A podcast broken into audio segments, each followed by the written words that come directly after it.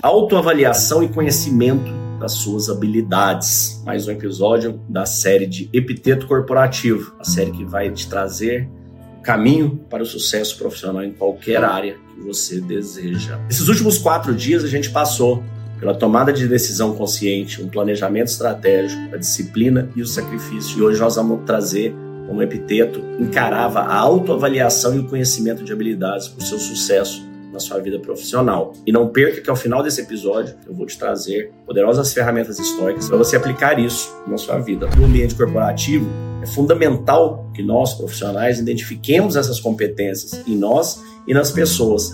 E ao mesmo tempo que a gente conheça também as limitações dentro de nós e dos nossos colegas ou de nossa equipe, para que a gente consiga fazer esse quebra-cabeça corporativo funcionar o mínimo atrito necessário com a máxima eficiência. Epiteto disse: não só é preciso ter certas habilidades para obter sucesso em determinadas áreas, como é preciso também fazer alguns sacrifícios. Se você deseja se tornar competente na arte de viver com sabedoria, será que pensa que pode comer e beber em excesso? Pensa que pode continuar a se entregar à raiva e aos seus acessos habituais de frustração e depressão? Não. Se o seu objetivo é verdadeiramente sabedoria, e você é sincero, terá um trabalho a fazer em você mesmo. Terá de superar muitos anseios pouco saudáveis e reações impulsivas. Terá de reavaliar as pessoas com quem você se relaciona. Será que seus amigos e sócios ou companheiros de trabalho são pessoas dignas? A influência deles, seus hábitos, valores e comportamento faz você melhorar como pessoa ou estimula os maus hábitos dos quais você quer se livrar? Viver com sabedoria, como qualquer outra coisa, exige que se pague um preço. Ao procurar viver sabiamente, você pode ser ridicularizado e até mesmo levar a pior vários aspectos de sua vida, incluindo na sua carreira, sua posição social e a sua situação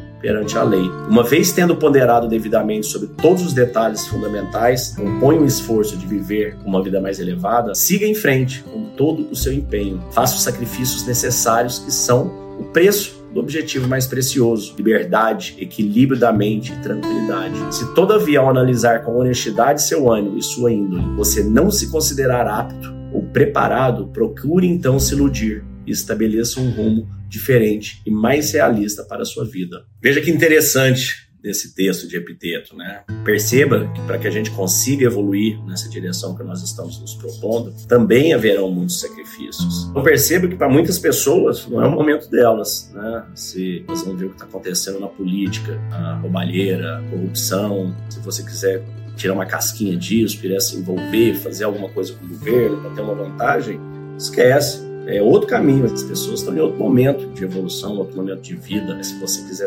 correr disso aí, vá para esse caminho. Mas esse caminho tem custo, um custo alto.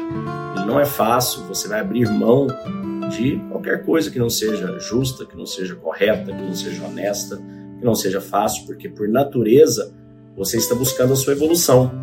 E a evolução não é fácil, a evolução é extremamente dolorida. Ela é extremamente sacrificante. Porque no final do dia é muito melhor, muito mais fácil para nossa mente você ficar assistindo Netflix o dia inteiro, não fazer nada, é sair à noite, chapar, esquecer de tudo, no outro dia acordar com ressaca, dormir até meio-dia. Isso é muito mais fácil. Para fazer isso, a gente não precisa controlar nossa mente. Agora, se você quer crescer e quer evoluir, tem um preço a pagar. É um preço da resiliência, de viver pelas virtudes, de viver pela moral, pelos valores. Agora, se você não quiser, tá tudo bem. Em alguma das suas vidas futuras, se você acreditar nisso, você vai ter que eventualmente entrar no trilho e buscar sua evolução. Mas, se quiser continuar perdendo seu tempo aí, fique à vontade, o tempo é seu. Caso queira evoluir, caso queira aprender e queira seguir conosco esse caminho de crescimento, de aprendizado, te convido a vir fazer o chamado estoico para conseguir encontrar a calma da mente para você, sua família, seus colaboradores, viver uma vida mais feliz e mais tranquila, a calma da mente. Te desejo um dia de abundância e paz. Fique com Deus. Se você é empreendedor, gestor e líder, tenho certeza que muitas vezes você já passou pela sua vida, talvez até esteja passando agora, aquela sensação que você faz, faz, faz, às vezes dá certo, às vezes não dá, mas mesmo quando dá, fica faltando aquele tesão interno, aquela vontade que a gente tinha no início da empresa. A gente conquista muitas coisas, muitas vezes a gente se perde no meio do caminho. Eu já tive 24 negócios, tive o maior e-commerce de produto para bebê do Brasil, eu fui considerado empreendedor do ano pela Globo, pela Endeavor, pela Ernest Young, pela Exame. E mesmo assim, quando eu cheguei lá, parecia que estava faltando alguma coisa. E eu só fui descobrir isso depois. Só fui descobrir que enquanto a gente não equilibra nosso corpo, nossa mente, nossa alma, a gente não encontra a felicidade que a gente busca. Se você está buscando essa conexão, se você já entendeu que a vida não é apenas sobre o material, você quer entender essa conexão do sutil, do mundo espiritual com o seu mundo profissional, para você ser um líder melhor, clique no botão abaixo e assista aos encontros que nós vamos ter durante três dias, que vão mudar a forma como você lidera a sua empresa.